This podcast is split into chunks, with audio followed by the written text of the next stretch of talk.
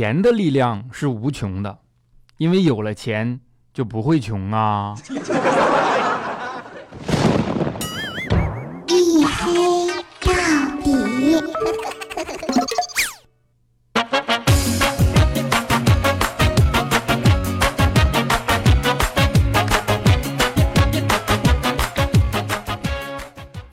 啊，欢迎收听，依然是由喜马拉雅没有赞助为您独家免费播出的娱乐脱口秀节目《一黑到底》啊，我是隐身狗六哥小黑。啊，时间呢临近年底了，对吧？天气越来越冷，几乎到了一年里最难过的时候。现在一到晚上的时候，就感觉那个体感啊，跟到了东北一样啊，并且还没有暖气。大家都知道啊，上海的冬天气润啊，绵柔，阴冷易湿寒，再加上现在空气污染特别严重嘛，好多生活在大城市的人都处于亚健康的状态。如鉴于大家的体质问题嘛，这几天啊，我就得到了一个新鲜的老中医秘方，在此特意无私分享给你们啊。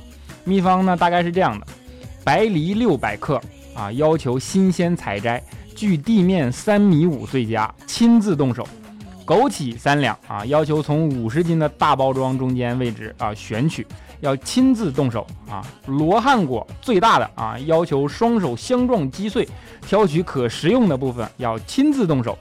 艾草两颗啊，用手搓至糊味儿，然后加清水六碗，大火熬至一碗，再加三碗熬至半碗，再加两碗熬至三分之一碗啊，然后倒掉。亲自动手啊！每日往复三次，强身健体，包治百病。生命就是在于嘚瑟嘛，对吧？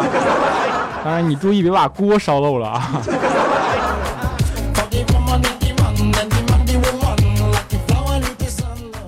我是一个北方人啊，即便来了上海这么多年了，还是对上海的冬天不是特别适应。中国是一个地大物博的国家，对吧？南北方呢有着很大的差异。一般人啊，在没有亲身经历之前，都会对另一个地方啊产生很大的憧憬。就比如说，我没来上海之前，就觉得上海的冬天应该不太冷，对不对？而南方人呢，对北方也会有很多憧憬。就在我身边，最常见的就是对于下雪这件事儿，好多人就觉着雪浪漫嘛，下了雪然后还可以打雪仗啊，对吧？我上大学的时候，就是有一个南方的同学，他以为北方人打雪仗啊，就是把雪球揉成团儿，然后砸过去，对吧？靠的是抛物线的原理以及力道和眼力。你看那多浪漫，一男一女在那儿，对吧？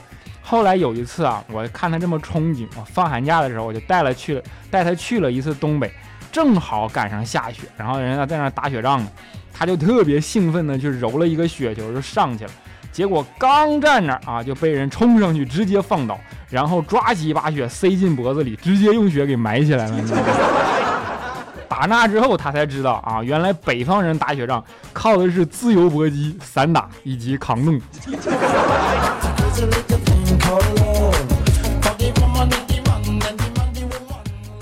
现在随着社会的发展，对吧，已经开始有越来越多的南北方人相互迁徙，为的呢都是人生的打拼和奋斗嘛啊！大家平时生活压力都特别大，甚至啊连运动的时间都没有。你就现在想想打雪仗这事儿，似乎已经很遥远了，对吧？现在有一个奇观啊，就是老年人运动的时间反而比年轻人还要多。这不今天早上嘛，我上班的时候就在楼梯口遇到小区里一个大妈，手里拿着一个绳子，然后呢穿了一身运动服啊，于是我就跟他打招呼，我说大妈，你去跳绳去了？啊，大妈看了我一眼，然后一回头说，哎，我狗呢？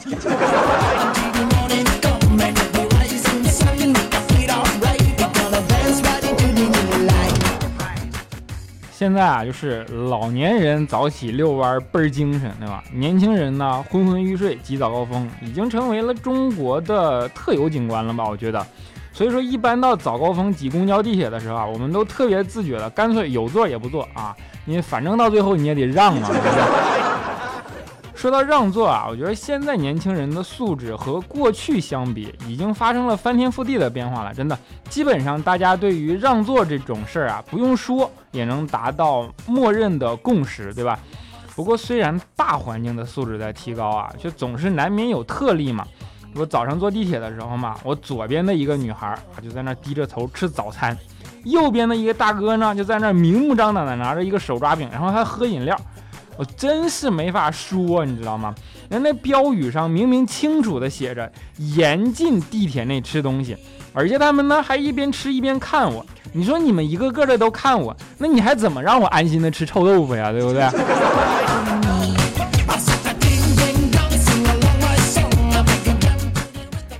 开个玩笑啊！就这种对吃如此执着的事儿，那明显更像是调调干的嘛，是不是？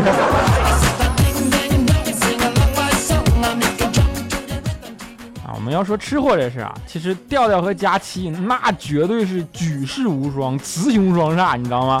啊，不过呢，他们也不是平白无故来的，对吧？从另一个方面讲，这也能充分的反映出两个人都是信守诺言的人。啊，因为小的时候去别人家做客嘛，别人只是客套了说了一句多吃点儿，对吧？他们就为此坚持了几十年啊，你知道吗？对于吃货来说啊，我觉得这世界上最让人伤怀的五个字儿，就不是我们分手吧，也不是周末要加班，甚至不是本月扣工资，而是忌辛辣生冷。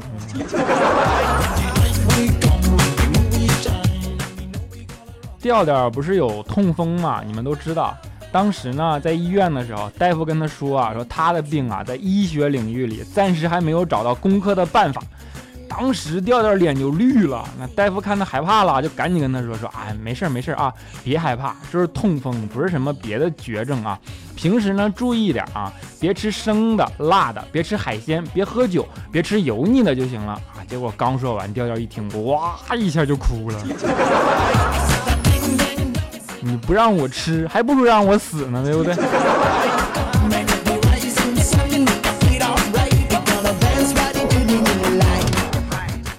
调调这货啊，就这样。你别看他胖啊，其实都是虚胖，身体呢特别不好，一直出问题。然后前几天猫又发烧，然后就一直低烧，没办法呀，就只好陪他去医院里检查。到了医院之后，那检查的老头看了看调调。啊，然后就跟我说，跟调调说，你你跟我进来吧，让我在外面等他，对吧？我没法，我在外面等他。不一会儿呢，啊，大夫出来了，然后体温计别在耳朵上，我就看看大夫啊，我说大夫啊，你怎么把体温计别耳朵上了呀？大夫看了看我，脸色顿时一变，然后摸了摸耳朵，说，我靠，糟了，钢笔插你屁朋友屁股里面去了。还好他得的不是痔疮啊。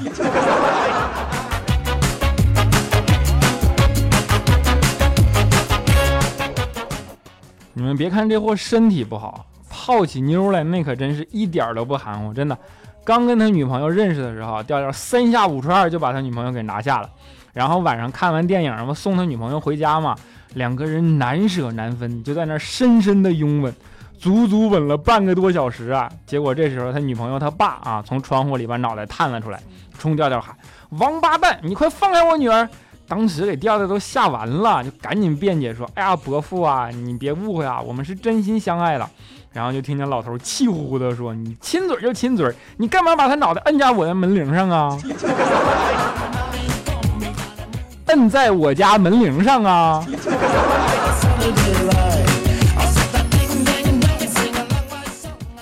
然后后来没有多久嘛，两个人就同居了，对吧？过起了试婚的生活。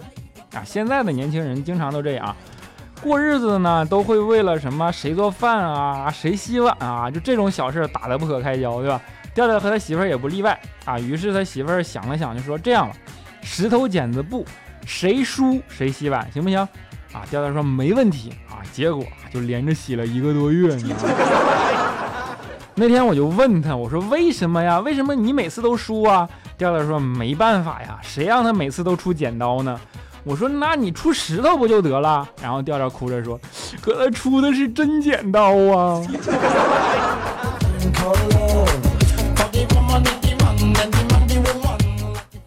正所谓哪里有压迫啊，哪里就有反抗，对吧？后来有一次，调调不被欺负急了嘛，跟他媳妇大吵了一架，然后晚上躺在床上，他就辗转反侧，忽然觉得自己有点过分，对吧？翻来覆去的睡不着觉，对自己的行径后悔不已。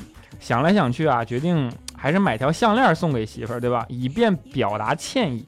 但是呢，又不知道媳妇儿戴多大的项链合适啊。于是调调就在抽屉里找了一根绳子，然后拿起绳子的两头套在了他媳妇儿的脖子上，想量一下项链的尺寸。结果绳子刚套在脖子上啊，他媳妇儿醒了，这一顿打呀，后来跪了三天，他媳妇儿才原谅他，你知道吗？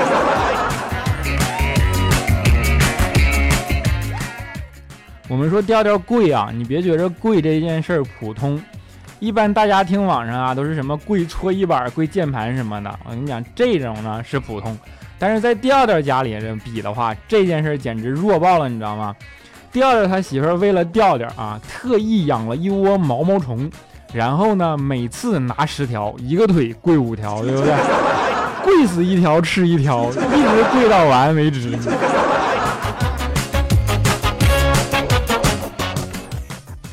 不过我们说，虽然调调备受欺凌，对吧？啊，也就只能没人的时候这么说。但是肖青看了还是很羡慕呀，于是他就找调调取经啊。调调跟他出主意说：“说你呀，你得想法去参加个 party，比如说万圣节什么的，扮个鬼啊。你看那时候大家都化妆对吧？你扮个鬼，你也扮鬼嘛，这样迅速的就能拉近和女生的距离。”肖钦听了恍然大悟啊，于是万圣节就精心准备了一番就去了。结果刚进去没多长时间啊，就让人给打出来了。当时肖钦就特别气呼呼的就去找调调去了，说我都是按照你说的做的，你为什么还是不管用啊？调调也急眼了，跟肖钦说：“我让你扮鬼，谁让你扮的是色鬼呀？”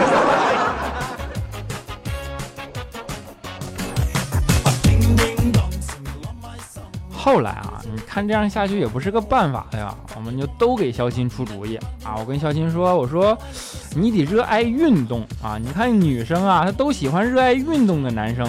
这样呢，当女生问起你啊，有共同话题，对吧？啊，于是肖钦回家之后开始恶补体育知识。终于有一次，一个女神看见肖钦在看篮球的时候，竟然主动跟肖钦说话啊，就问肖钦说：“哎呀，你平时也喜欢篮球啊？”然后肖钦就羞涩的点了点头。啊，女生就说：“那你喜欢哪个队呀？”肖钦特别腼腆的说了一句：“啦啦队。”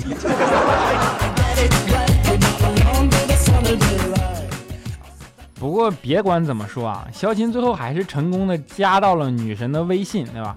然后就特别兴奋的跟我们显摆啊，说：“哎，你别说，一个多月了，我发现我跟女神还特别有默契啊！”我说：“什么默契啊？”肖钦说：“我不说话啊，她也不说话，对不对？”没整了。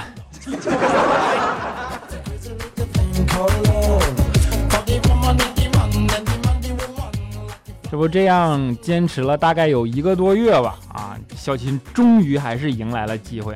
有一天啊，女神感冒了，然后发烧，他就给肖琴发了条微信说：“哎呀，我发烧了。”当时肖琴一看，兴奋坏了，下楼骑上摩托车，第一时间就冲到了女神家里。要带女神去医院啊，对吧？女神不愿意去啊，肖钦二话不说就强行的把女神拽到了摩托车上，然后由于第一次骑摩托车带女神兴奋过度啊，半路上把女神的腿给摔折了。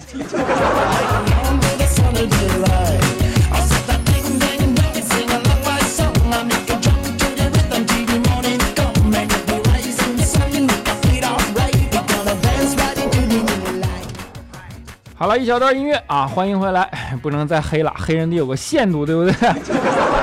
这里依然是由喜马拉雅没有赞助为您独家免费播出的娱乐脱口秀节目《一黑到底》啊，我是六哥小黑，虽然没有赞助，不过我们本节目开通了打赏啊，大家千万别客气啊。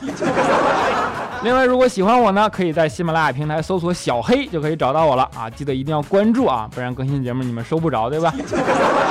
还可以加入我们的 QQ 粉丝群啊，四五九四零六八五三以及幺四二七二八九三啊，欢迎加入，我们一起嘚瑟哟。啊，对了，还有一个消息，就是本期节目大家留言还有机会获得淘宝电影提供的《寻龙诀》啊电影票两张，一共有十张啊，我手里我会抽选五名幸运观众，你就别客气了，快点留言吧，是不是？好了，下面让我们来看一下上一期的节目听众留言啊。首先恭喜我们的沙发君，叫做会飞的不一定是超人啊。他的评论是我来也，你是谁？啊，我们的 ZYAVA 啊评论说：“黑呀，听了好多遍，现在来来评论，不知道你会不会看到？我最近的状态不太好，不知道怎么办，期待你明天的节目，么么哒。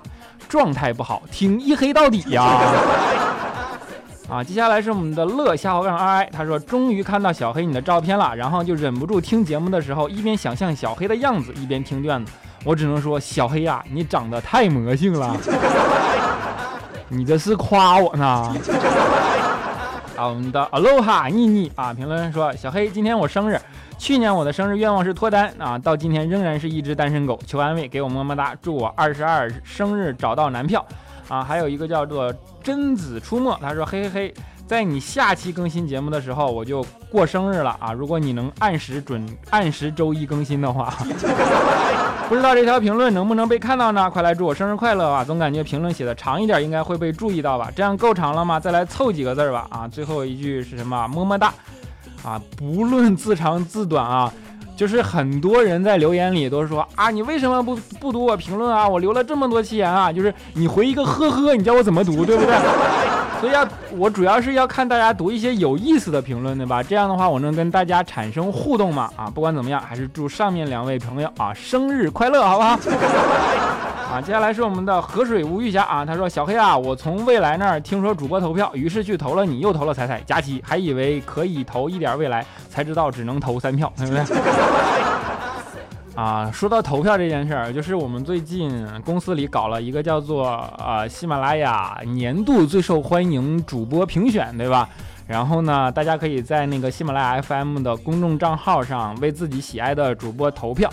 啊，我没好意思出来拉票，因为我本身是公司内部的人员嘛，所以这件事儿啊，啊，我们的切下滑杠 nx 啊评论说，嘿呀，你看你说段子那么好，有我当年的风范啊，你 真是不要脸啊，搞得我现在上课的时候，老师讲一个事儿就想到你的段子，然后我就跟同桌说，我给你讲个笑话，然后我讲完他一点好笑的意思都没有，你说我讲笑话的心心情顿时就没了啊，你说我找谁投诉去？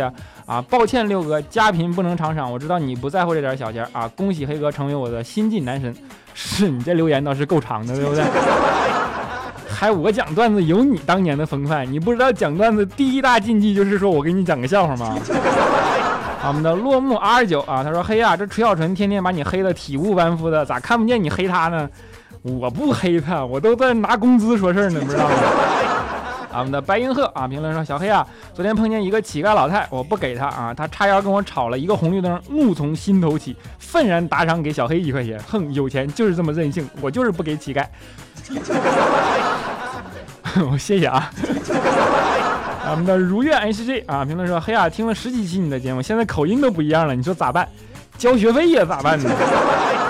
我们的改昵称真的已经有人使用啊！评论说到底多黑的小黑哥，晚上听你的节目越听越精神，好不容易想睡了，又上厕所，然后起来上个厕所又没睡意了，只好又来听了。明天我休息，我怕谁？是不是？你主要是刺激我，你今天不用上班吗？我们的王柱叔叔啊，五二零，他说喜马拉雅公众账号二零一五最受主欢迎主播评选啊，今天特意关注了，给你投票，把你的节目也都给赞了一遍，够意思吧？啊，小黑主播，为什么你不和你的听众呼吁拉票呢？第一，据说第一名有可能去北京领奖，你不知道我是工作人员吧？我这拉票不出事了吗？对吧？啊，我们的中国好青年零零一，他说第一次评论啊，说件我最近的糗事儿吧。前几天下雪，早上在食堂门口结冰了啊，在我进食堂的时候，一个妹子对面走进来啊，然后走到我的面前，突然滑了一下，我抱着英雄救美的精神，猛然的想向前扶住她，结果脑中正意淫某些电视剧情节的时候，我也摔倒了，而且还趴在了妹子的身上。他说剧情不对，这叫什么糗事儿？你这分明就是故意的嘛！啊，我们的 J J 小佳佳妹啊，她说：“小黑哥，你迟到的节目，我迟来的评论，嘿嘿，每次听到你的背景音乐，就会不自觉的跟着音乐一起摇摆，然后听到你的声音，突然就停止。那到底是吐槽我还是吐槽音乐呢？”啊，我们的莹莹 L Y C H E E 啊，评论说啊，哎呀妈，你的节目笑死我了，我在办公室里听啊，不敢笑出声，只能调震动，差点同事以为我触电了呢。哎，你别说，我出个主好，出我出个好主意哎，就是以后大家觉得好笑的地方，然后你就评论说我触电了，好不好？我们的幺六发财，他说：“黑呀，我都想死你了！你最近去哪儿逍遥了？带我一个呗，别你裤腰带上，到哪都带着。你这到底有多大个啊？”我们的 L A Z Y 啊，cat 九 Y，他说：“小黑，谢谢你，因为你的叨逼叨叨逼叨结束了，我要持续两天郁郁寡欢。活到今天，我才更清楚的知道，原来我不仅仅是一个帅哥控，我还是一个声音控。从此以后，你就是我的男神，不管你长得有多黑，么么哒。虽然你说的是实话，但是你喜欢我也不也跟你是个帅哥控并不冲突呀，对不对？”啊，我们别哭，E I，他说小黑，你敢换个背景音乐吗？这音乐加上你的幽默，晚上根本睡不着觉，你说咋办？那个安眠药厂家可以联系我啊。啊，我们的和尚他说挺羡慕你这些能过年回家的人的，我得陪咱家熊猫宝宝过年，这时候真希望熊猫也像黑熊那样会冬眠，这样我许也许就能回家过年了。啊，一听就是个辛苦工作的人啊，过年还要坚守在啊工作岗位上，对吧？不过我也想问，熊猫不也是熊吗？我们的乔卡评论说：“我发现六弟长本事了，不还不仅敢一直黑佳期，连财老大都敢黑了，还敢黑你云姨，你就不怕他开车压你啊？云姨开车，你黑不黑他，他都照样压你，你知道吗？”我们的 amber 七 m 他说：“我可以很自豪的告诉你啊，你的所有录音我都下载听了。为什么呢？自从隔壁把无线网密码改了，我就跑到饭店去蹭网了，一口气儿全下载了。哼，有 WiFi 就是任性。你这是土豪啊！”我们的 RVETS 他说：“嘿嘿，我今天整整待了一天啊，终于等到你，爱你啊，么么哒，最喜欢你了，渐渐的么么哒，天天上班听，老板都说我疯了，你传染你老板呢。”我们的 R E B E C A Z 啊，他说：“嘿啊，我妈特别喜欢听你的节目，你要按时更新啊。当然我也喜欢你，哎，有你妈喜欢我就够了。”他说：“谢新月啊，说年底自我检讨，长相不行快哭了，身材不行快哭了，性格不行快哭了，经济实力不行快哭了。那么我就在思考一个问题，到底是什么支撑我活了这么多年呢？抠鼻啊，然后终于想透了，饭量还行，心眼儿挺大，主要是。” 我们的缺女友，他说小黑小黑，我以前我一直以为我是世界上最帅的人，遇到你之后我才知道我排第二，就喜欢这种说实话的人，知道吗？啊，我们的 S H R I M P 球啊，他说小黑限制字数真的好吗？打那么多都差点怕发不上去了，还好想了上篇下篇的办法，我是不是很聪明？小黑，是你这是写论文呢，是不是？啊，我们的夏末若伤评论说，居然准时更新了，黑哥你也真是对自己够狠呢，你这是对我多没有信心呢。好了，我们最后的一位朋友啊，叫做安然下滑杠 GG 啊，他评论说，先点赞评论，然后听节目，反正我也不抢沙发啊，反正我也抢不到沙发，对不对？因为根本就不知道啥时候更新。不过我依然喜欢听，喜欢听，喜欢听啊！好，爱你一听就是真爱粉啊，么么哒啊！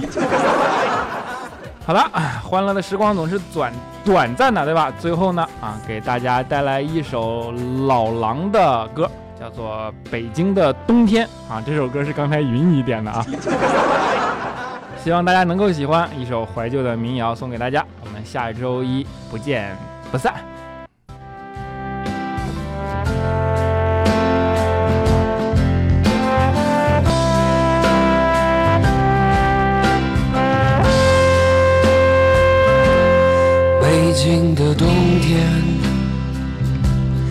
嘴唇变得干裂的时候，有人开始忧愁，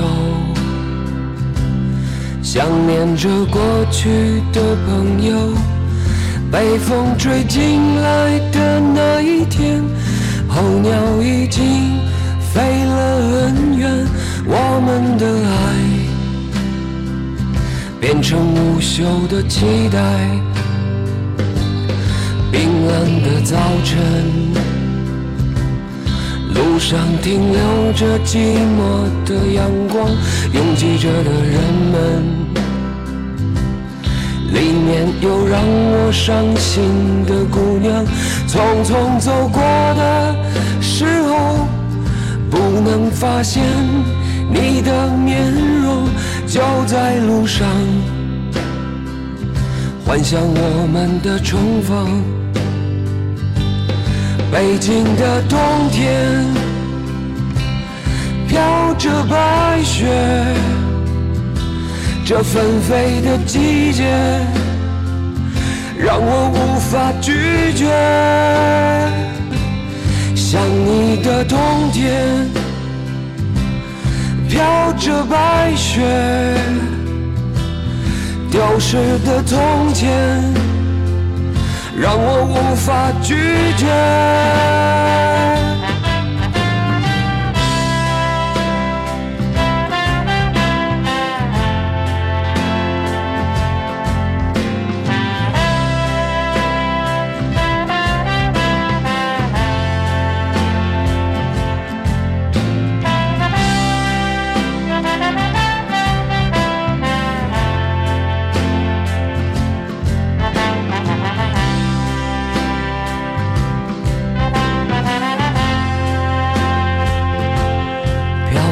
的黑夜，是寂寞的人的天堂。独自在街上，躲避着节日里欢乐的地方。远方的城市里，是否有个人和我一样站在窗前，幻想对方的世界？北京的冬天，飘着白雪，这纷飞的季节，让我无法拒绝。想你的冬天，飘着白雪，丢失的从前。让我无无法拒绝。